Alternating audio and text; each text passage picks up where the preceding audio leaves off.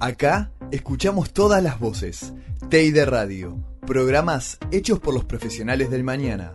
Escuchanos donde quieras. Entrás. Escuchanos cuando quieras. Te conectás. Escucha Teide Radio. Teide Radio hecha por periodistas. Radio.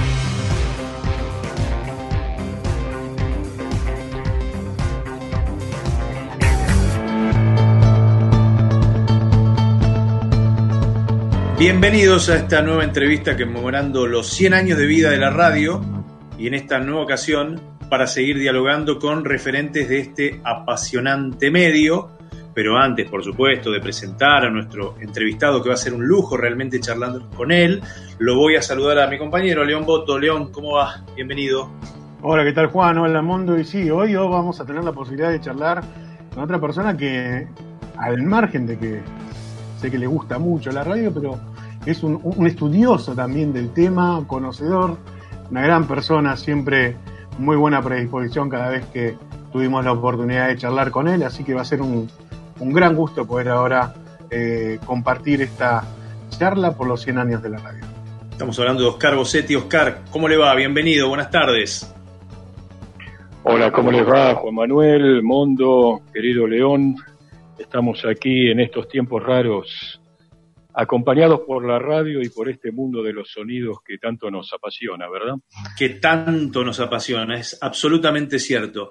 Bueno, Oscar, como usted es un hombre que ha investigado mucho sobre el tema de los medios, precisamente sobre la radio, queríamos preguntarle sobre en qué momento se encuentra la radio justamente hoy, en la actualidad, desde aquel recordado 27 de agosto de 1920. Sabes, Juan Manuel, que esta pregunta es eh, de alguna manera la pregunta clave cuando estamos próximos a cumplir eh, el centenario de la radio. Y habitualmente, ya sea en encuentro con estudiantes, en encuentro con colegas del mundo radiofónico, tanto de aquí como de otros lugares de América Latina, eh, siempre aclaro, y por eso me permito hacerlo con ustedes también, que mm, cada uno de nosotros tenemos una visión en torno al objeto sobre los que, sobre la pregunta, en este caso la radio. Y eh, mi visión es muy optimista, pese a que no todas las miradas son optimistas cuando se analiza de manera global e integral la radio, porque la radio son trabajadoras y trabajadores que están en un momento crítico eh, por, por lo que estamos atravesando y por una crisis que las empresas radiofónicas vienen sobrellevando desde hace bastante tiempo.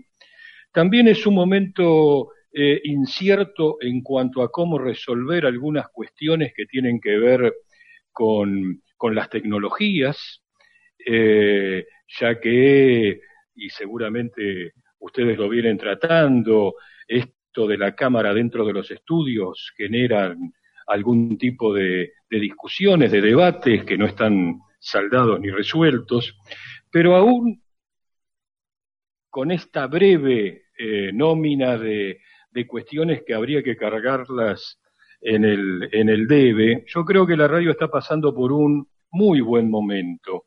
Y a veces ese muy buen momento, eh, es paradójico decirlo, eh, tiene que ver con el contexto en el que nos movemos. Hay estudios, y por eso ahora fundamento por qué soy optimista y por qué la introducción que compartí con ustedes, hay estudios que demuestran que en estos tiempos, antes dije raros, pero ahora lo vamos a denominar de pandemia, la radio ha este, refundado, eh, ha de vuelta puesto en escena que ciertas funciones, la de compañía, la de información y la de credibilidad, están nuevamente presentes. Cuando alguien guardado en su casa, tiene que sobrellevar una eh, cuarentena, y no estoy hablando solamente de la Argentina, estoy hablando de investigaciones que tienen que ver con otros lugares del planeta, o cuando se tiene que informar para saber qué es lo que pasa frente a sospechas que el lenguaje y la información televisiva hecha a rodar por otros motivos que, que no son nuevos en el caso de la televisión, y a su vez también, además de, del acompañamiento y además de la credibilidad, está este mundo del sonido que, que tiene que ver con el mundo de la radio, que genera esa compañía, ese estar con alguien, y convengamos que hay muchos que desde hace varios meses en nuestro país están, o en el área metropolitana de Buenos Aires, para ser más concretos, están solas o solos en sus eh, lugares de residencia y entre elegir una imagen frente a la cual se tienen que quedar paralizados o un sonido que los puede acompañar en su eh, trayecto dentro de la casa, eligen el sonido, el sonido de la radio. Bien, Oscar.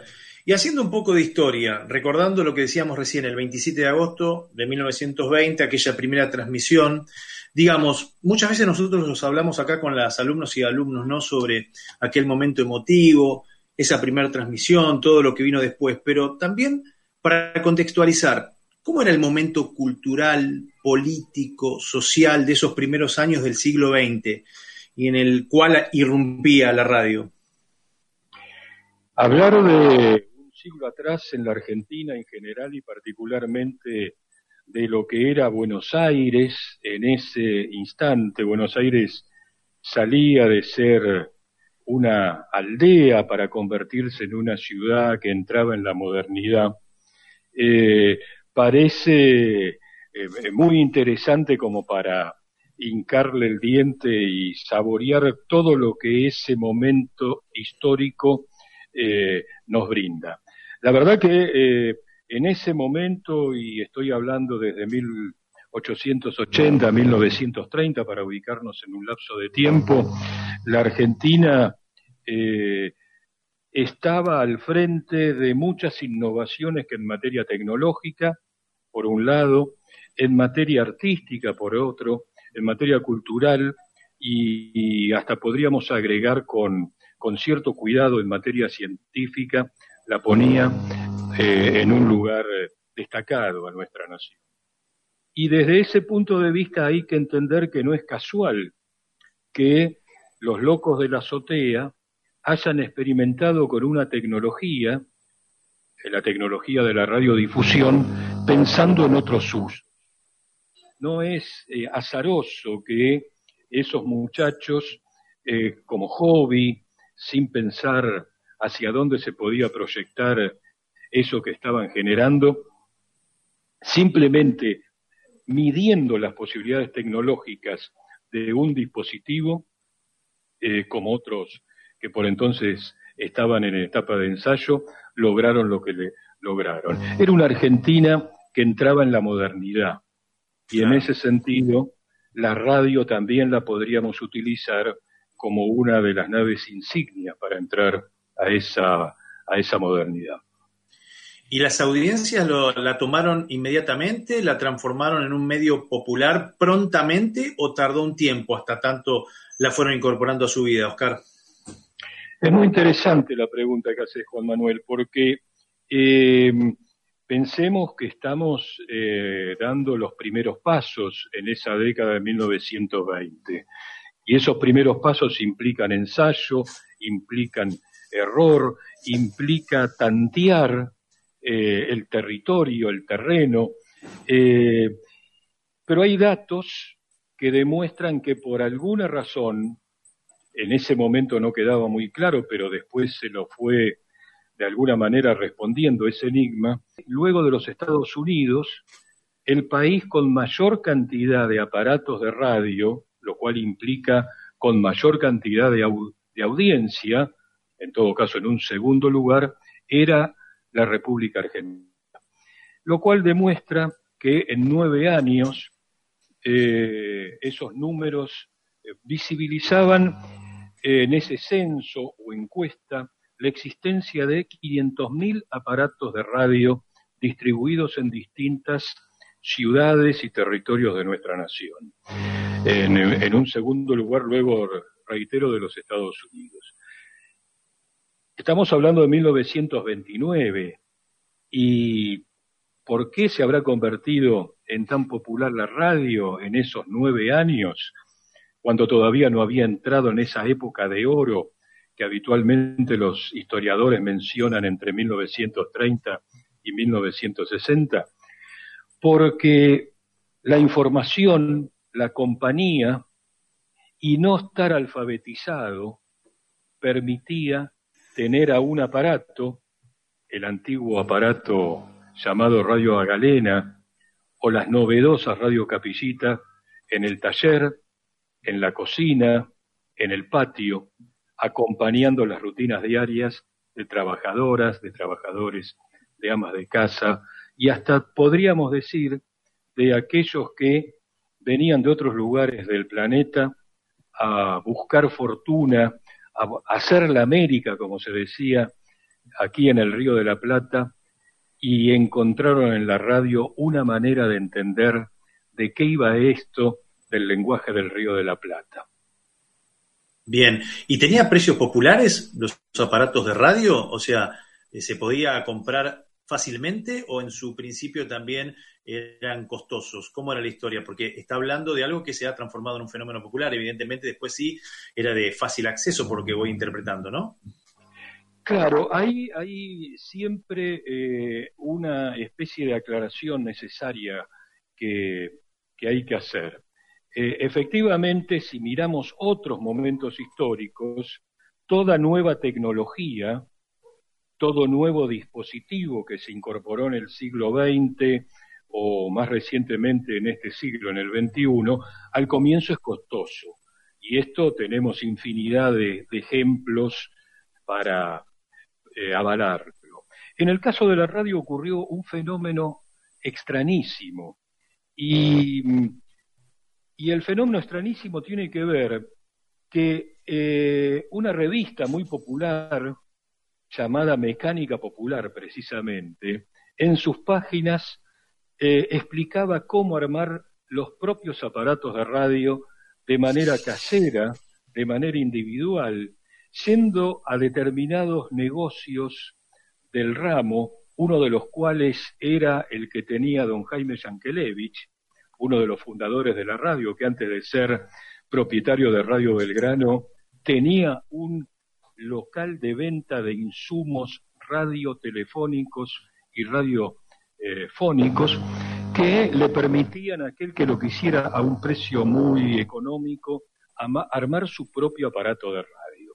¿Esto en qué tiempo sería, Oscar, aproximadamente? Porque si la primera transmisión fue en el 20, ¿en qué momento observaron que se podía volver popular y por eso empezaron a, a poner precios de esas características? Digamos que el momento clave fue 1923.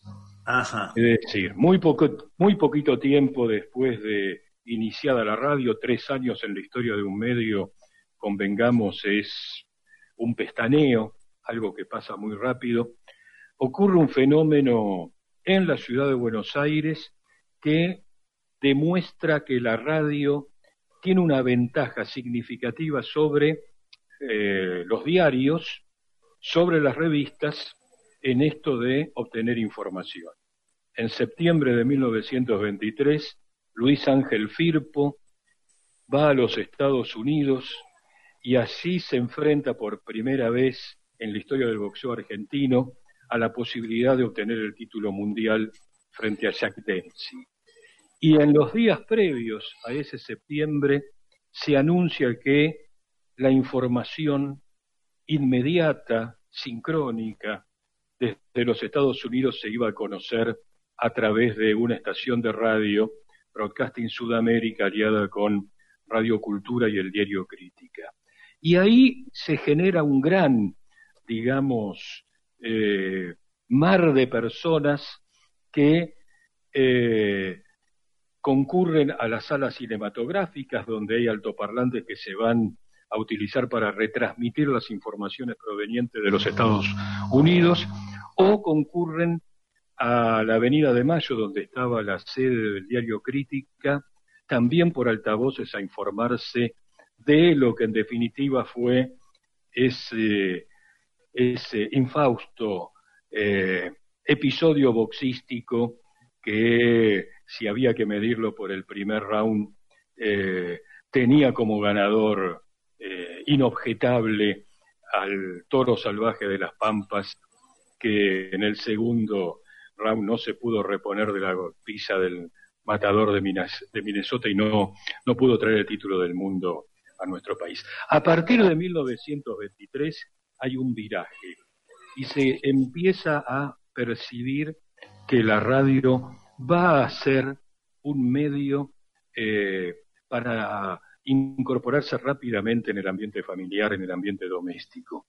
Y estos eh, locales de venta de insumos se van a esparciendo no solamente en la ciudad de Buenos Aires, sino en ciudades como La Plata, Rosario y Córdoba, y esta especie de hacedores de sus propios aparatos son los que comienzan a aparecer.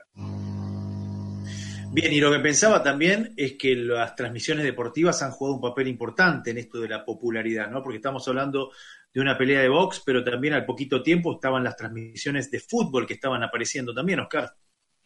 Exactamente. El, el primer momento, esa primera década, tiene a la música, a la música y fundamentalmente el tango, la música folclórica y, la música clásica como pivotes fundamentales y al deporte. En ese primer eh, tramo eh, no hay periodismo radiofónico, no hay noticias en radio, las noticias llegan cinco años después, en 1925, y todavía no está presente lo que va a ser el gran boom en la década del 30, eh, como es el radioteatro o los programas de humor. Pero efectivamente los pilares de ese éxito y de ese testeo de la popularidad de la radio está dado por eh, el deporte, eh, como bien mencionás, al, al boxeo se le va a sumar eh, un año después eh, las transmisiones de fútbol y, eh, y los programas musicales en vivo. Bien. Oscar, antes de, avanzar con eso y entrar en, la era de, lo que eran las radioteatros y todos los demás programas que fueron apareciendo, quiero volver a 1920, a la noche del 27 de agosto, 21.07, dice la crónica que desde la terraza del Coliseo estaba, no sé, no, me lo imagino cómo, estaría situado, ¿no? Pero estaba Enrique Tenor Gossusini con los, lo que luego serían conocidos como los logos de la azotea, eh, y hablar un poco de Susini, ¿no? Y de, por ahí una, persona que hizo mucho, no solo por la radio, ¿sí? Por el cine, por la tele, eh, y que por ahí no es una de esas personas tan reconocidas, o por lo menos a los que no están en el medio radiofónico, por ahí no les suena tanto. ¿Cómo fue que, Enrique Susini pudo conocer eh, y con quién se contactó y por dónde anduvo viajando, como para obtener eh, esa idea de decir, che, ¿por qué no hacemos una transmisión de radio? Sabés que hay biografías y hay mucha gente que les encanta leer biografías a veces son cajas de sorpresas. Si habría que buscar una metáfora, a veces eh, internarse en la biografía de, un personaje eh, es como abrir mamuscas y encontrar que a medida que se va avanzando en los años o se va indagando en un dato nuevo, hay infinidad de cosas que van apareciendo. Enrique Telemaco Susini eh, fue un personaje muy, muy este, significativo en la historia de los medios de la Argentina, no solamente de la radio, sino también del cine y de la televisión. Tuvo su paso por esos tres medios. Y él eh, venía de, la, de una formación académica, era, era médico, eh, apasionado por la música clásica, eh, pero no era músico, apasionado por el boxeo, pero no era boxeador, apasionado por eh, la onda corta, pero no era técnico era un otorrino laringólogo, un médico especializado en nariz, garganta y oído, graduado en la Universidad de Buenos Aires en la Facultad de Medicina, que por cuestiones de su profesión es enviado a Europa a estudiar ciertos gases utilizados durante la Primera Gran Guerra que generaban afecciones en las cuerdas vocales y en las vías respiratorias. Lo enviaban como un, la Marina más concretamente lo envió como un eh, médico eh, que podía de ahí obtener información para ver cómo enfrentarse a esos gases letales. Y ahí toma eh, contacto con una tecnología que desconocía, que era la tecnología de los radioteléfonos. ¿Qué eran los radioteléfonos? Aparatos para conectar a dos personas de manera inalámbrica punto a punto, que fue lo que en verdad trajo a la Argentina. Él incorpora radioteléfonos y por eso el grupo inicial, el de los denominados locos de la azotea, son radioaficionados, que en lugar como podría ser hoy whatsappear, chatear este, a través de la tecnología digital y de los distintos dispositivos que tenemos, intercambiaban mensajes de casa a casa con esos radioteléfonos. Eh, y ese conocimiento de esa tecnología lo invita a, y si en lugar de uno a uno, no enviamos un mensaje de uno para muchos, y es ahí donde aparece lo que eh, va a constituirse en la transmisión desde el Teatro Coliseo ese 27 de agosto de 1920. ¿Quién eran esos muchos que, en realidad, si los medimos en términos de cantidad, podría, podría ser muy exiguo ese número? Eran los radioaficionados que había en la ciudad de Buenos Aires y en el Gran Buenos Aires por entonces. Que el propio Susini con Mujica y el resto de los locos de la azotea les eh, los puso al tanto que si a partir de las nueve de la noche encendían sus aparatos eh, radio telefónicos, iban a escuchar algo más que la voz de Susini. Y efectivamente, después de la presentación de Susini, lo que escucharon fue la ópera Parsifal. Y de esta manera se quebró ese circuito de punto a punto, dando origen de uno a muchos, que es lo que llamamos radiodifusión. De la radiotelefonía, el contacto entre uno y otro, pasamos a lo masivo, llamado radiodifusión. Entonces, Oscar, podemos decir, ya hay un poco, porque hay también una cuestión de dónde fue la primera vez, dónde fue que se hizo eh, la primera transmisión.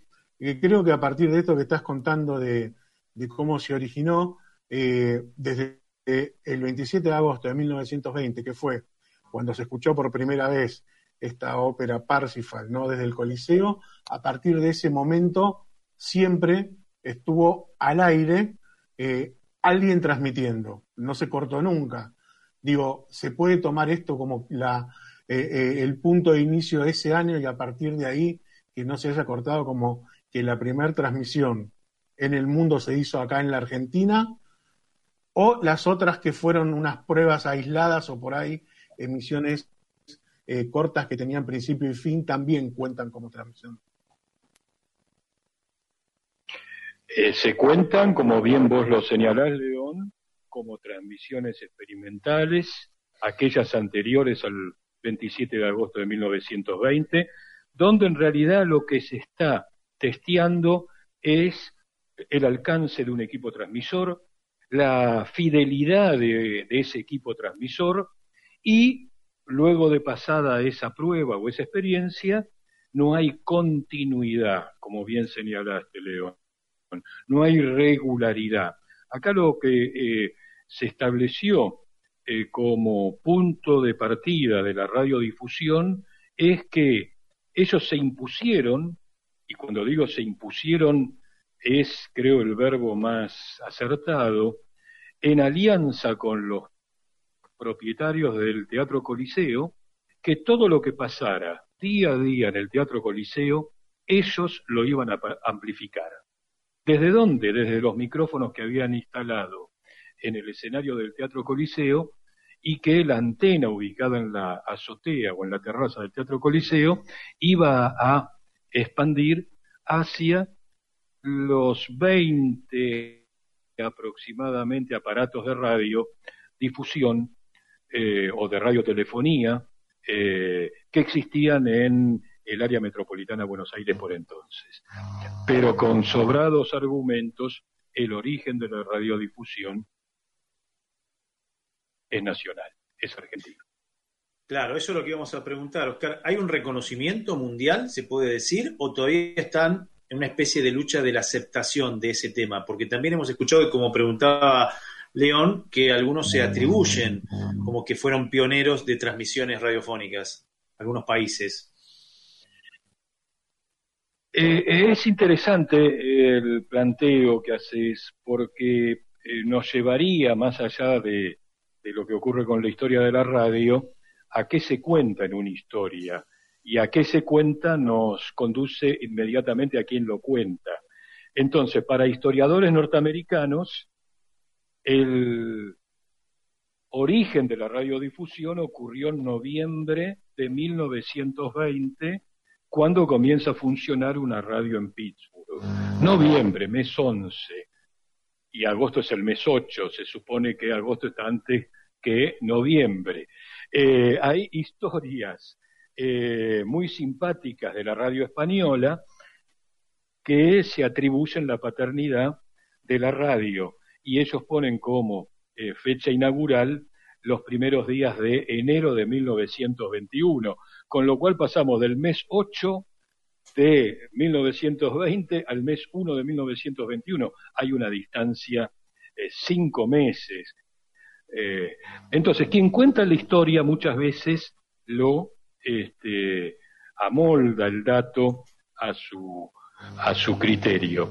Nosotros, más allá de una aclaración que me parece innecesaria, pero igualmente la voy a hacer, sin ningún eh, sin ninguna finalidad este, chauvinista, sino reconociendo efectivamente que es mérito de, ese grupo pionero, la radiodifusión tiene la matriz, la impronta, la creatividad y el ingenio fundacional de argentinos que no tenían más de 25 años y que innovaron en algo que por entonces eh, con regularidad y durante cinco años, que esto también es importante decir, durante cinco años, todos los días, Sociedad Radio Argentina mantuvo lo que hoy llamamos una programación de manera continuada y regular al aire.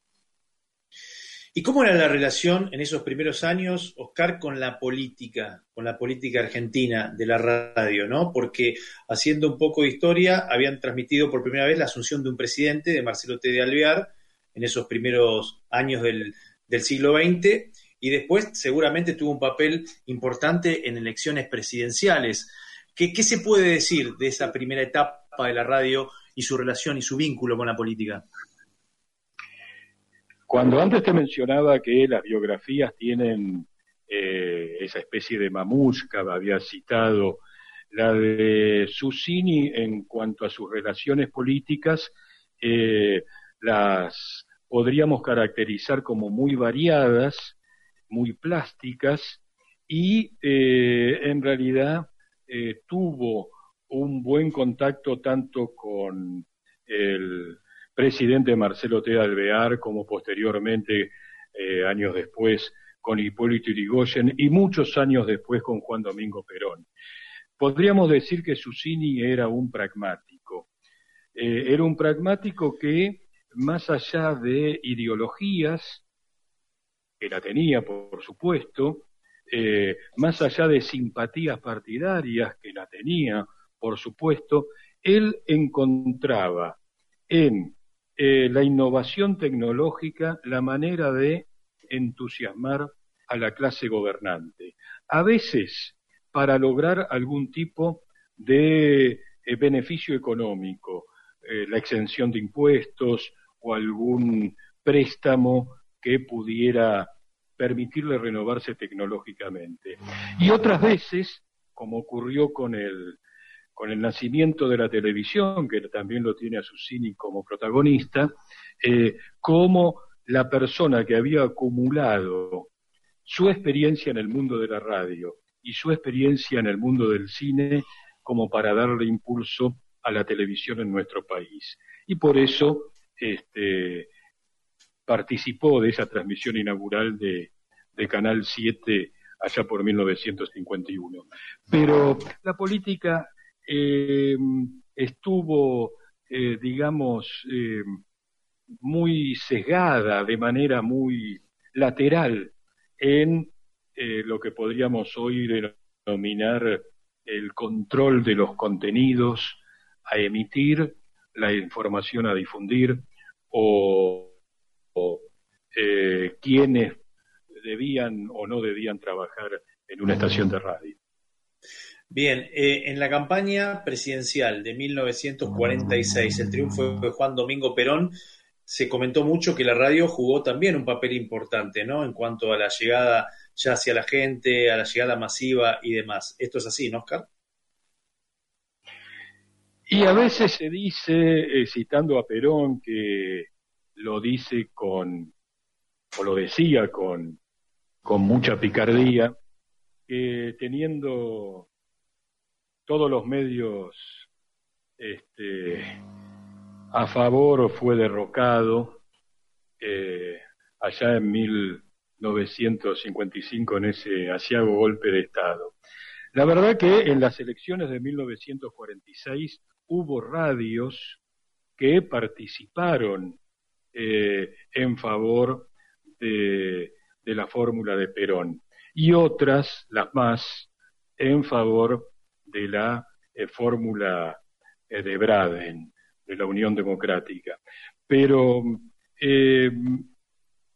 aún así, podríamos decir, teniendo los medios en contra, y particularmente la radio cuando estamos hablando de medios, de amplia llegada, además de medios en contra como la Nación o la prensa. Por entonces, las elecciones le resultaron favorables a, Juan Domingo Perón, sí. Ya se podría decir, Oscar, que de alguna forma esta denominación de grieta estaba instalada de alguna manera en la radio, porque estamos comentando, usted está diciendo que algunas radios se habían volcado hacia la apoyatura a Juan Domingo Perón y otras estaban hacia otros candidatos. ¿Estaba esta crispación ya que hoy en día se ve o no era tan así? No, no era tan así porque eh, convengamos, eh, Juan Manuel, que eh, era la primera vez en esas elecciones que se tensaban las cuerdas. se tensaban las cuerdas de manera tan poderosa. Eh, hubo en el medio un 17 de octubre que de alguna manera partió aguas en la historia argentina y esto fue el preámbulo de lo que va a ser eh, las elecciones de, febrero de 1946. Pero eh, en ese momento no, el término grieta, si lo quisiéramos aplicar, creo que no aplica, porque las elecciones eh, pasaron eh, y mucho tiempo después, y cuando estoy diciendo mucho tiempo después, estoy hablando de unos tres o cuatro años a posteriori de, la asunción de, del primer peronismo a la casa, a la casa de gobierno, eh, se van advirtiendo algunas acciones del gobierno peronista y fundamentalmente de Alue, tratando de, eh, lo pongo entre comillas, para algunos o sin comillas para otros, controlar el eh, mensaje, los mensajes que las cadenas radiofónicas eh, en ese periodo transmitían. Pero en las elecciones, no, no, en aquellas elecciones no. Bien. Por supuesto está participando también Mondo Gasparotto, eh, que además de ser nuestro operador técnico, es un hombre con muchísimas inquietudes en cuanto a la radio y si tiene alguna pregunta en algún momento, por supuesto, abre el micrófono y participa porque estoy observando que escucha con muchísima atención. Y mientras tanto le contamos a la gente aquí en TID Radio que estamos con Oscar Bossetti, que es el entrevistado de hoy. León. Hace un rato hablábamos con Oscar de lo que fue, bueno, primero música en la radio, década del 20, cuando después de esa primera eh, transmisión desde el Coliseo, el deporte, Firpo ¿no? haciendo un repaso, y después este, los famosos partidos de Argentina-Uruguay, ¿sí? Y en la década del 30 eh, viene o irrumpe lo que sería una de las grandes estrellas de la radio, que fue el radioteatro, ¿no, Oscar? Sí, ahí está el comienzo eh, con el radioteatro precisamente León del segundo momento histórico de la radio, que en general se lo reconoce como la etapa de oro de la radiodifusión, algunos dicen la primera etapa de oro de la radiodifusión, y otros historiadores la denominan como eh, radioespectáculo.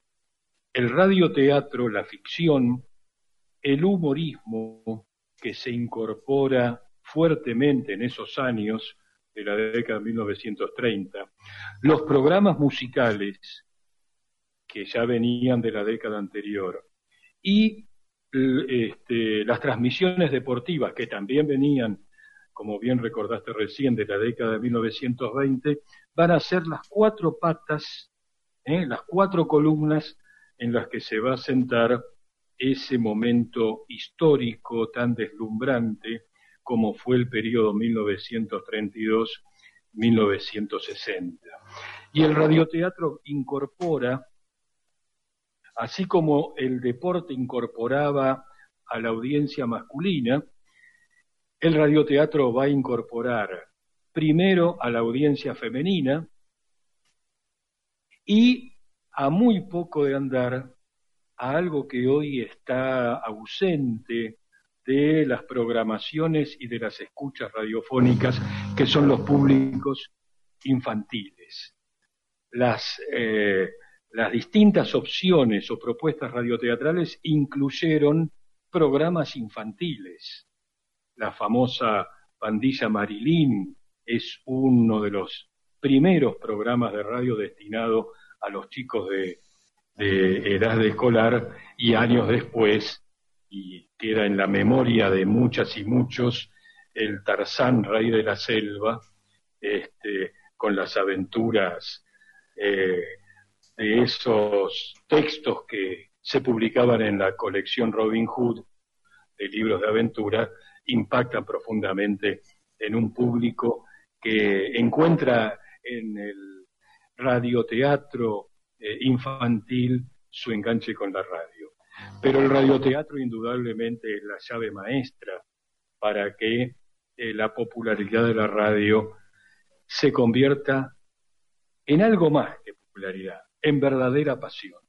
El radioteatro va a ser casi una pasión nacional como la misma que en esos años va a encender eh, el automovilismo, el fútbol, el boxeo y casi en menor medida, pero compitiendo cabeza a cabeza los programas musicales.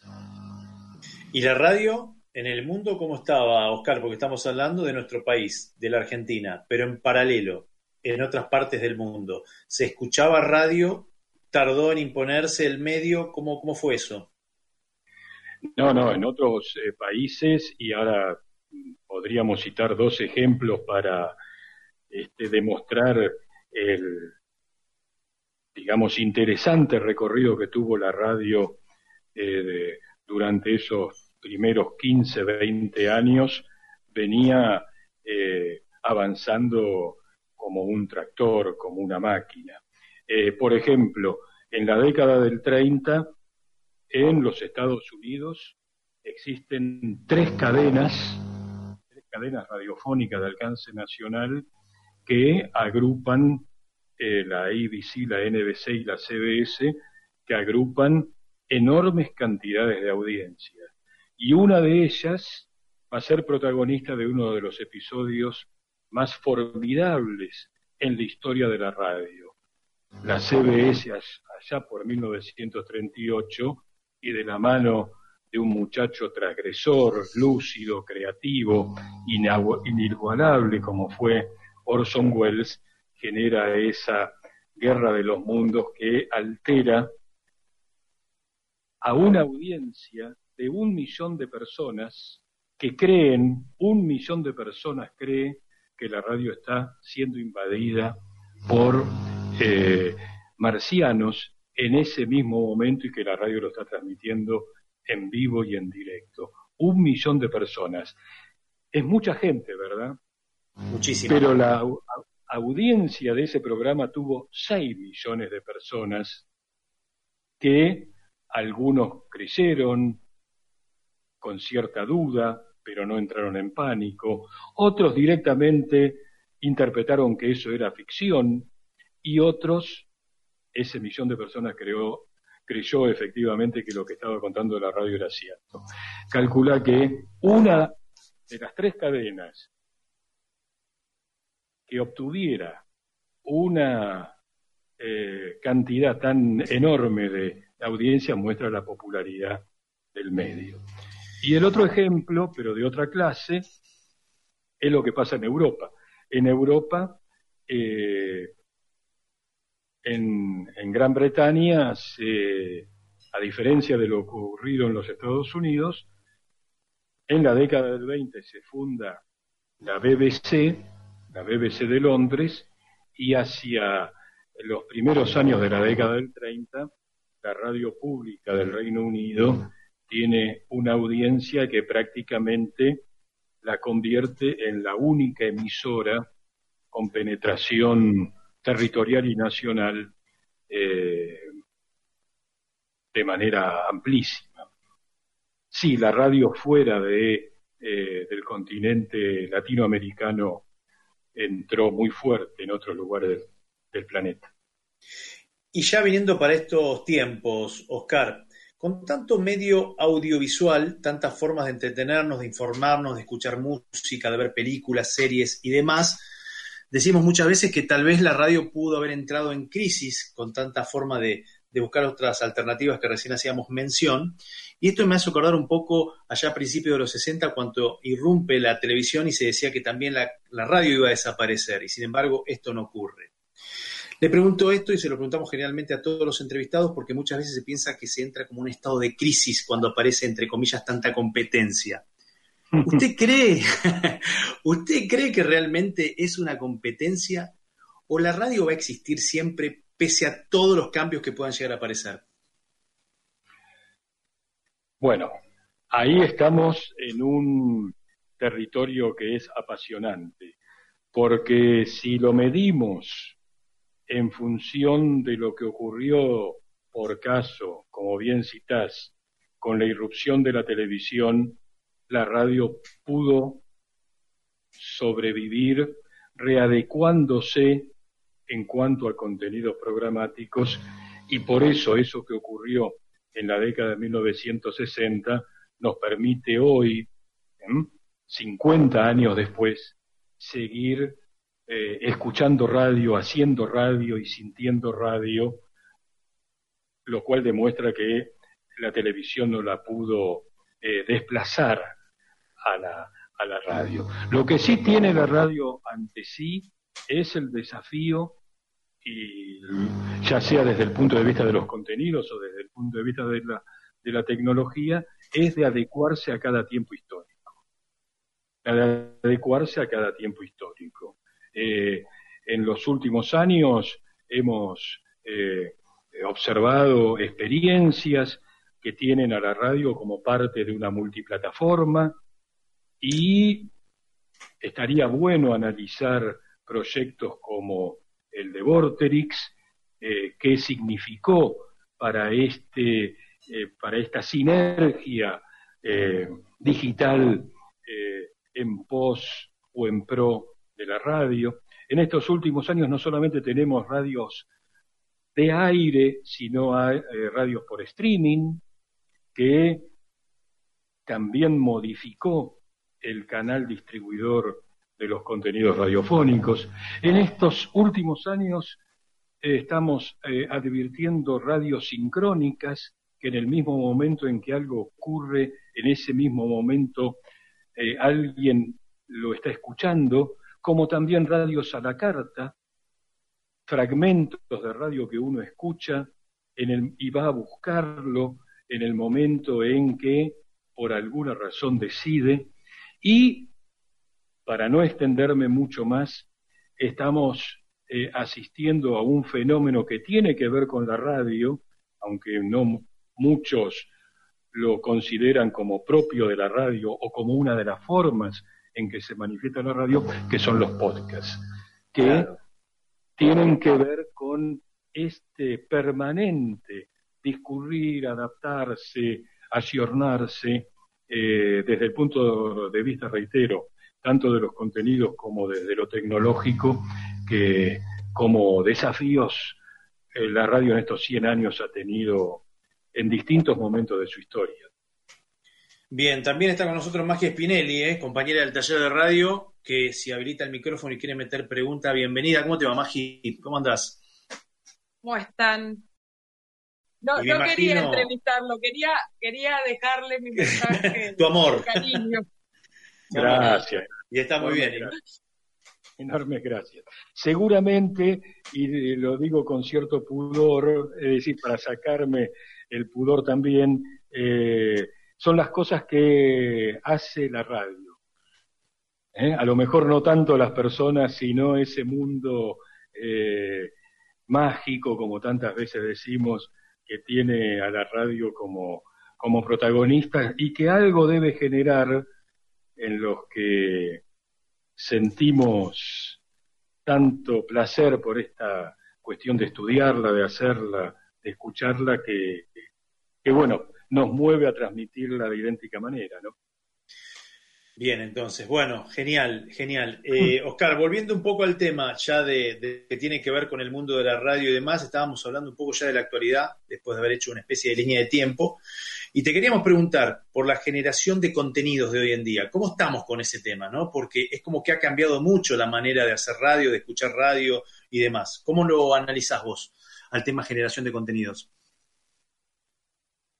La generación de contenidos es un tema que muchos programadores se dedican largo rato en analizar, muchos productores y muchas productoras le dedican mucho tiempo, porque parece, y es una de las puntas para entrar al tema, que hoy los tiempos tienen que ser breves, tienen que ser concisos, tienen que ser claros, y eh, debido a que la atención cada vez es más corta, la atención de las audiencias, y cuando digo las audiencias no estoy hablando de un grupo etario en particular, sino en general, cada vez es más corta, eh, cada vez es más breve.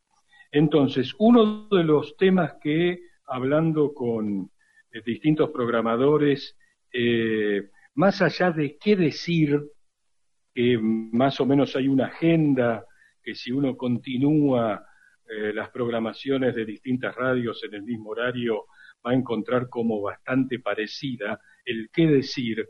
Lo que se está, digamos, poniendo en, eh, y no ahora en 2020, sino desde hace algunos años a esta parte, es el cómo decirlo. El cómo decirlo.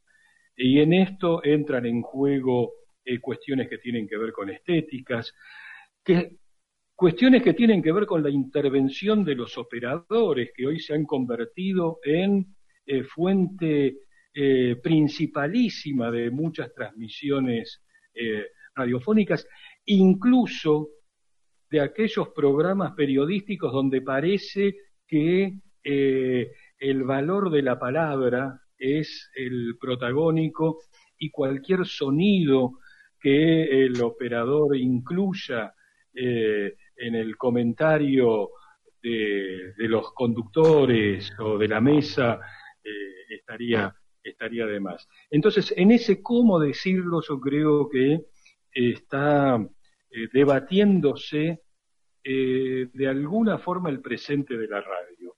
Por supuesto que quiero dejar aclarado que eh, cuando digo que uno en el mismo horario, haciendo zapping, es probable que se encuentre con contenidos similares, esto no significa que las miradas ideológicas, políticas o las líneas editoriales de dos medios hablando del mismo tema coincidan.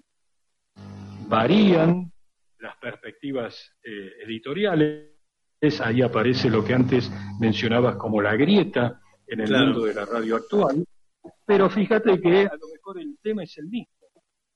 A lo mejor en ese mismo horario, paralelamente se está discutiendo de cuarentena, mientras que en una radio la cara y en la otra radio la seca de la misma cuestión. Eh, entonces, creo que en cuanto a cómo presentar los contenidos, hay un enorme desafío que en algunos lugares se está resolviendo bien, o por lo menos con cierto, para mi gusto, y esto es muy personal, aclaro, eh, con cierto criterio de priorización del sonido por sobre todo, y en otros lugares todavía se está buscando la vuelta de qué hacer con una cámara dentro del estudio, si hacer radio por televisión o televisión por radio, no sé, ese debate eh, también trae lo suyo, me parece.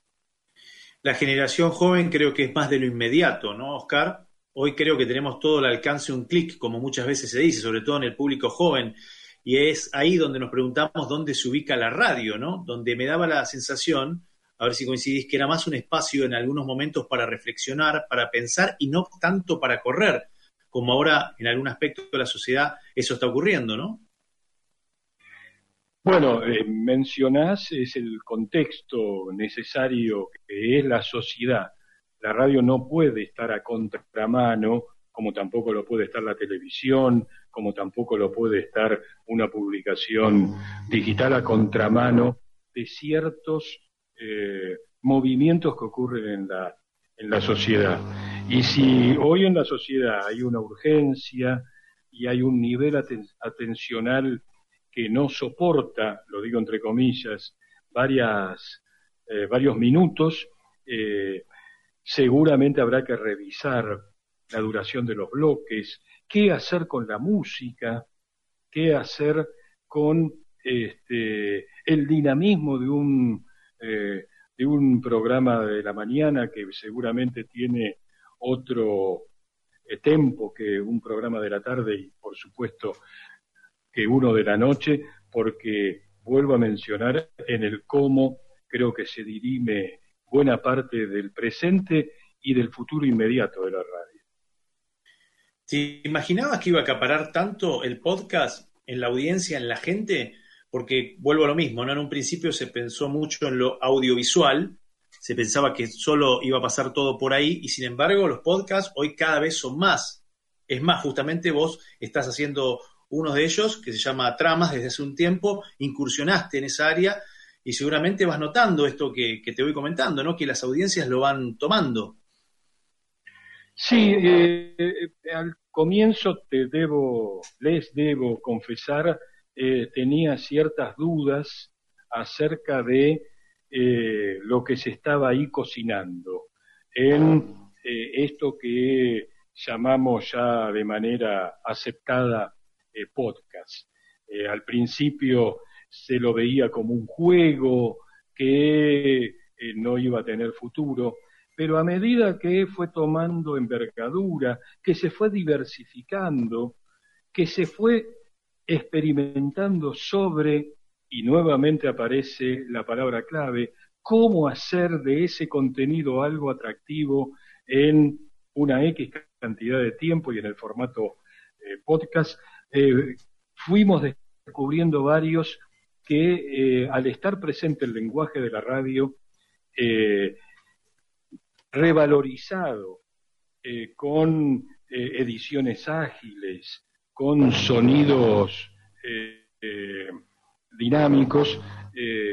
bueno, estábamos en, en presencia de algo que efectivamente fue ganando territorio y bueno, vamos a tratar de restablecer el contacto con Oscar Bossetti. Hoy estamos con problemas en la conectividad de Internet, evidentemente. ¿eh? A ver si podemos recuperarlo, Oscar. Está complicada la tarde hoy, ¿eh? sinceramente. Pero bueno, nos estamos dando el gusto de hablar con Oscar, repasando la historia de la radio. Nos fue aportando muchísimos datos desde el comienzo de la radio, allá por el 27 de agosto de 1920. La verdad que muchos datos que desconocíamos, algunos que sí los conocíamos, pero nos fue aportando todavía más información y la verdad que realmente está para hacer un libro, León Maggi, con, este hombre que sabe muchísimo y que creo yo no nos va a alcanzar porque estoy mirando el tiempo, ya llevamos casi una hora de entrevista y da para seguir haciéndole unas cuantas preguntas más, chicos, ¿no? A este gran historiador y, docente que tenemos. Oscar es de esas personas que podés tenerlas un día entero hablando, que no te cansás de escucharlo, no te cansás de, de preguntarle, que te lleva a lugares y que te lo cuenta también de cierta manera que genera que vos estés todo el tiempo atento a lo que te va contando. Entonces, eh, digo, habla con pasión y, uno no, puede creer lo que sabe sobre la radio. Sin dudas, sin dudas. Y nosotros estamos esperando a ver si podemos recuperar a Oscar, pero pareciera que Internet nos sigue jugando. Acá está, bien, Oscar. Perfecto. Hubo, otro corte, pero hay momentos que dependemos tanto de, estas de estos wifi y de estas este, relaciones remotas que, que bueno uno se pone mal porque los perdí por un momento y, y ahora desde hace un ratito estamos nuevamente en contacto.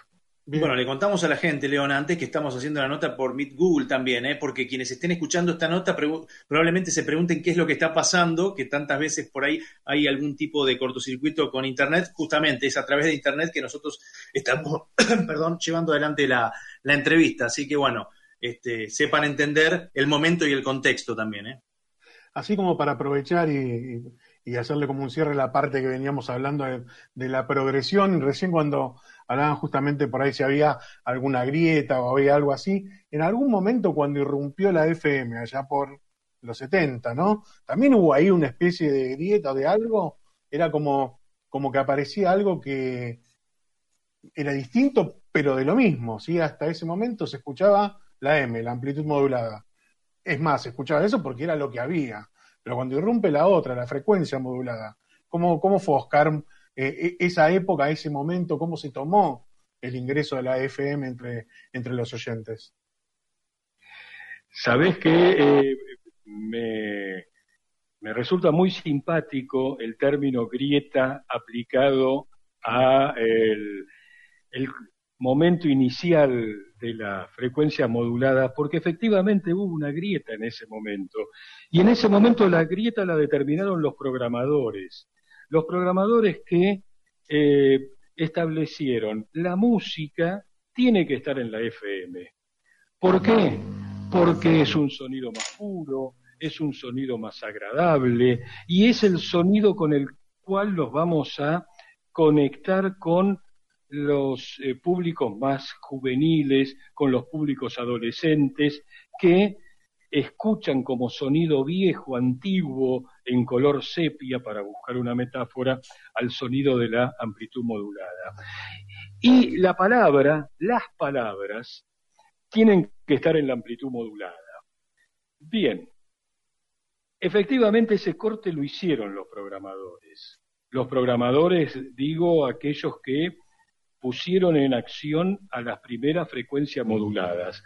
Pero esa grieta hoy se ha eh, diluido absolutamente, porque buena parte de la programación de muchas FM, digo muchas y no digo todas, aunque estoy tentado a mencionar todas, siguen los mismos patrones, los mismos cánones, los mismos protocolos hoy, en 2020, y no desde hoy, sino desde hace bastante tiempo, a eh, las programaciones de una eh, amplitud modulada.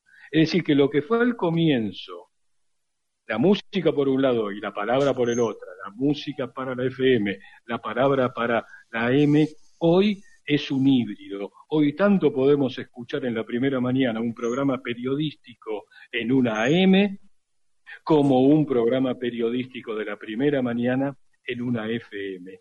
Algo pasó, diría alguien que evitaríamos mencionar con su nombre y apellido, a veces pasan cosas y cuando pasan esas cosas, lo mejor en el mundo de los medios es analizar si este corte tajante, unos de un lado y otros del otro, eh, está bueno o no hay que buscar visiones y propuestas superadoras.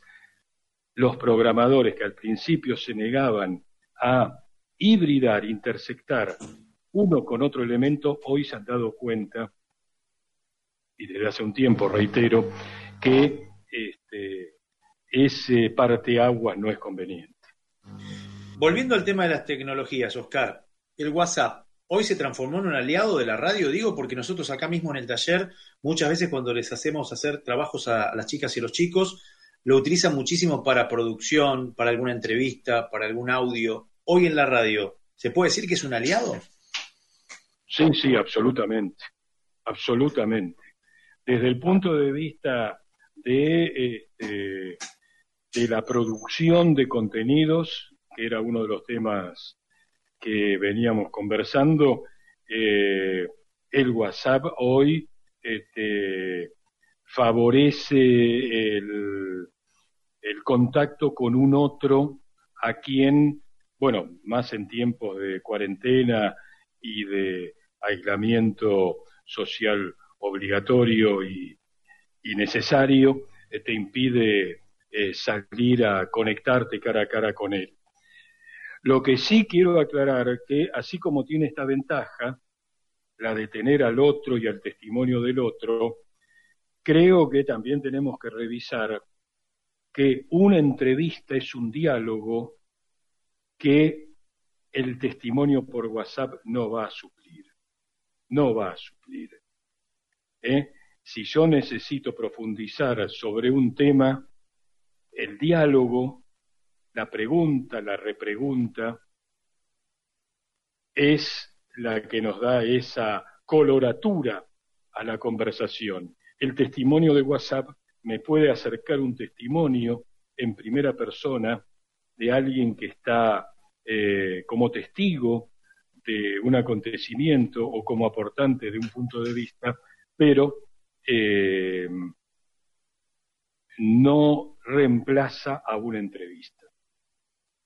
Bien, Oscar, recién lo estábamos comentando. Nos quedaríamos realmente hablando una hora más con vos, porque la verdad que es un placer escucharte. Nos gusta muchísimo la radio y lo, notarás. Estamos dentro de un taller de radio y la disfrutamos y escuchar la historia viva de la radio de alguna manera, como la estás transmitiendo, nos hace sentir realmente muy bien y muy contentos, ¿no? Por eso también festejamos los 100 años de vida de la radio. Vos sos parte de ella y te queremos agradecer esta entrevista. Y como último, ya para cierre, queremos que nos des una definición de lo que significa para vos la radio. Eh, compañía, credibilidad, formar parte de una comunidad que no nos vemos, pero que sabemos que en este mismo momento o en ese mismo momento cuando eh, cada uno de nosotros está escuchando determinado programa, formamos parte de, una especie de clan, de tribu eh, extraña, pero muy apasionada por, por eso tan formidable como son los sonidos. Para mí la radio es el sonido que va a tener vigencia hasta que el último hombre, hasta que la última mujer pronuncie eso que se llama sonido. Te emociona la radio, Oscar, ¿no?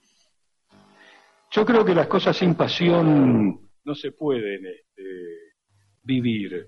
Y si se dice que eh, hay cosas que lo apasionan a un hombre o a una mujer, cada uno hará su sumario de, de pasiones y a mí me apasiona tanto la radio como el club del cual soy fanático e hincha, como la buena literatura, como un buen Balbec, un encuentro con amigas y con amigos. Está muy bien. Y, este, y mis hijas, con lo cual eh, creo que no quiero establecer un, ni mucho menos un, eh, un ranking, pero sin pasión la vida sería muy administrativa y como decía Roberto Ar, muy gris. Acá somos todos... Sí. No, no, a mí los grises, salvo los días que están nublados, este, aplicados los grises a otras cosas no me gustan. Bien, acá somos todos futboleros, futboleras, Oscar, y queremos preguntarte, ¿no? ¿De qué cuadro sos hincha que recién lo mencionaste? Yo tengo 65 años. Hace 60 años que vivo en Caballito. Eh, ya, vemos por dónde viene. a veces creo que o los caminos este, para hacerlos explícitos son rápidos y sencillos. A lo mejor con una metáfora y andando por, por esas referencias, se entiende, sí. el Club Ferrocarril Oeste. El Club Ferrocarril Oeste. Ha visto grandes equipos de ferro, sin dudas, sin dudas, seguramente. No, lo sigo viendo. ¿eh? Y claro, sigo viendo. vas a la cancha. Bueno, qué, qué grande, Oscar. Vas a la cancha, vas a verlo al Verdolaga. Sí, sí, sí, sí. Es la cita obligada para, para un grupo que desde hace muchos años también forma parte de nuestra pasión, no solamente seguir a, a los muchachos que eventualmente están vistiendo los colores del club, sino también juntarnos en un lugar de la platea y, disfrutar del sabor del encuentro, como decía alguna publicidad. Tal cual. Y otro día vamos a hablar seguramente con más tiempo de las audiciones partidarias que también tienen su historia dentro de la radio ¿eh? y que son muchas, evidentemente, y que seguramente vos escucharás también alguna que sigue la campaña de Ferrocarril Oeste. Pero creo que ese va a ser un tema para hablarlo largo y tendido, porque acá te vuelvo a repetir, Oscar, somos todos futboleros y nos gusta mucho también el periodismo partidario. Muchachos, chicas, chicos, nos estamos yendo, estamos cerrando. Magi, León, cierre también con ustedes para ir despidiendo a Oscar Bossetti, que realmente ha sido una entrevista de lujo que tuvimos aquí en de Radio.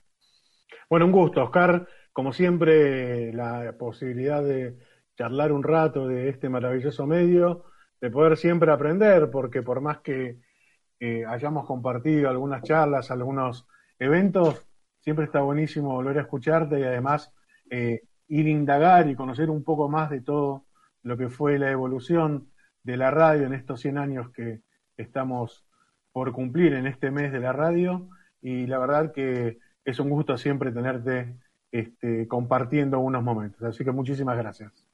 Gracias. No, por favor. Gracias a ustedes por tenerme en cuenta. Hasta luego. Gracias, por favor. Hasta luego. Chau, chau. Oscar Oscar Bossetti pasó por TI de Radio. Gracias de nuevo, Oscar. Seguramente en alguna otra ocasión te vamos a volver a molestar para seguir hablando de la radio.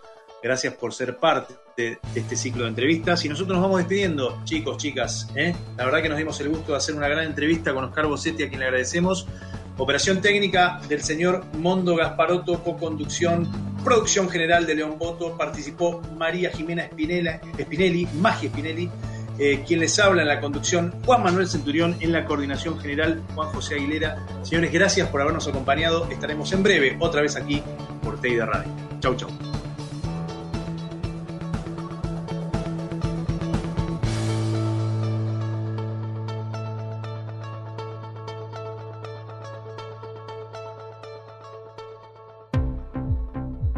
Acá escuchamos todas las voces. Teide Radio. Programas hechos por los profesionales del mañana. Escuchanos donde quieras. Entrás. Escuchanos cuando quieras. Te conectás. Escucha Teide Radio. Teide Radio hecha por periodistas. Radio.